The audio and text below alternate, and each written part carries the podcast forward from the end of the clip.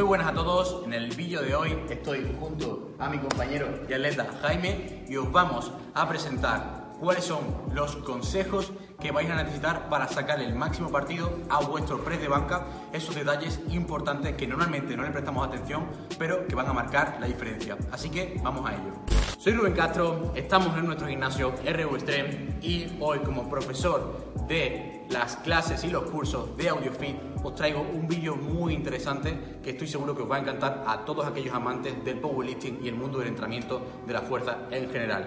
Y son consejos para vuestro press de banca, esos detalles que tenemos que prestarle especial atención que vamos a ir viendo uno por uno. El primero de ellos, y con nuestro atleta Jaime, que va a hacer de modelo, va a ser básicamente la colocación del agarre, algo tan sencillo como dónde vamos a colocar la barra en nuestra mano. Normalmente cuando agarramos el press de banca lo hacemos demasiado alto en la palma de la mano y esto genera una transmisión incorrecta de fuerza desde lo que sería el antebrazo hasta la mano. Con lo cual necesitamos bajar la posición de la barra un poquito más a la base de la mano y eso va a cambiar muchísimo nuestro press de banca y la eficiencia del movimiento. Así que vamos a ello. Vamos a ver un agarre mal ejecutado por así decirlo, en el que sería llevar la barra, abre la mano, en lo que sería los callos. Ahí es donde lo eh, coloca la mayoría de personas la mano, tierra, pero va a generar demasiada extensión de la muñeca y una alineación incorrecta. Haz unas repeticiones.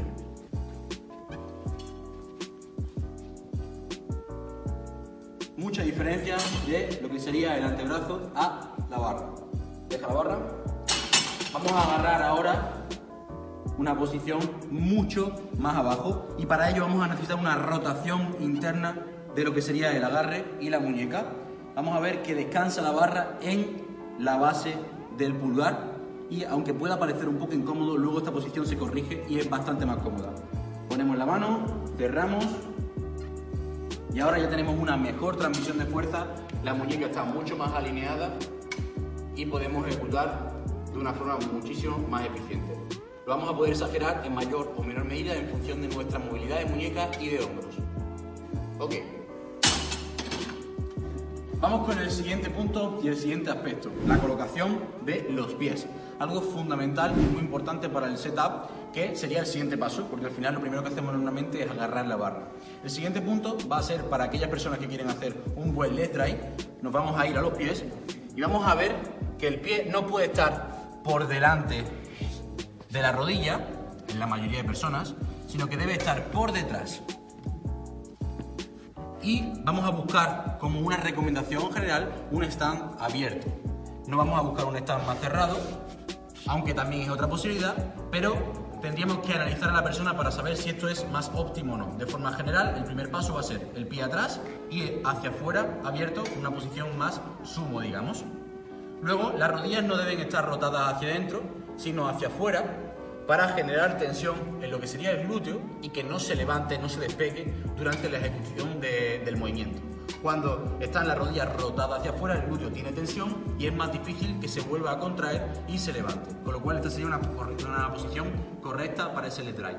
Y empuja los pies contra el suelo de forma que lo hagas de forma consciente y hacia fuerza hacia atrás. No es hacia arriba, sino hacia su cabeza, empujando el cuerpo hacia atrás, ¿ok? Bien, entonces este sería el siguiente punto, muy, muy importante. Uno muy relacionado con el otro para esa eficiencia general. Y ahora nos vamos a ir a lo que sería la mirada. Vamos a ver que podemos optar dos opciones. Mirar a un punto fijo arriba. Hazme dos repeticiones mirando un punto fijo arriba. Veis rápidamente como su cabeza se ha colocado en una posición más de extensión. Bien, esto modifica por completo también el movimiento y la recomendación general que vamos a tener es que miremos hacia la barra. Mira hacia la barra y fijaos, sin yo decirle nada, su cabeza, su mirada se ha dirigido hacia la barra y también su mentón ha sacado papada. Eso contrae la musculatura del cuello, los flexores del cuello y aumenta por efecto de irradiación la activación de la cadena anterior. Con lo cual, que es un ejercicio de cadena anterior como es el press de banca, mejora muchísimo la transmisión de fuerza.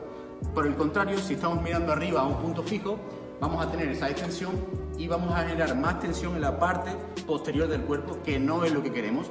Queremos fortalecer y darle mayor importancia a la musculatura anterior. Repite mirando la barra. Eso es.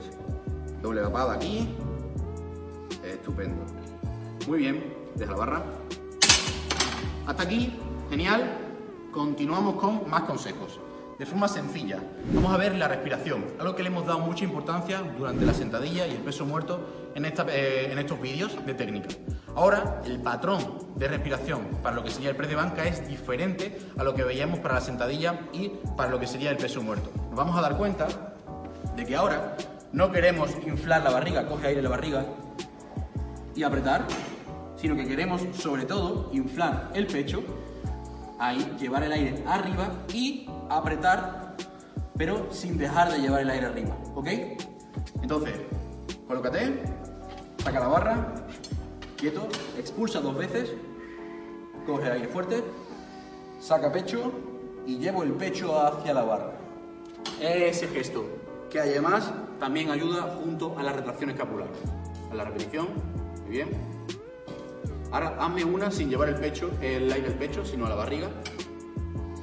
Eso es. Veis que el rango de movimiento aquí es mayor porque no estamos expandiendo nuestra caja torácica y eso hace que no sea lo ideal. Queremos buscar acortar el rango de movimiento lo máximo posible para dar mayor eh, importancia a la fuerza y poder eh, manejar más peso, con lo cual esto es muy importante. Sin embargo, un error muy común es las personas que llevan el aire bien al pecho porque han aprendido este gesto, pero no aprietan lo que sería la barriga, con lo cual no hay una transmisión de fuerza entre lo que sería su letra I a su tren superior. Entonces, de nuevo cojo aire al pecho, aprieto barriga como si estuviésemos dándonos un puñetazo, tensión, ahí veis que está la postura completamente correcta.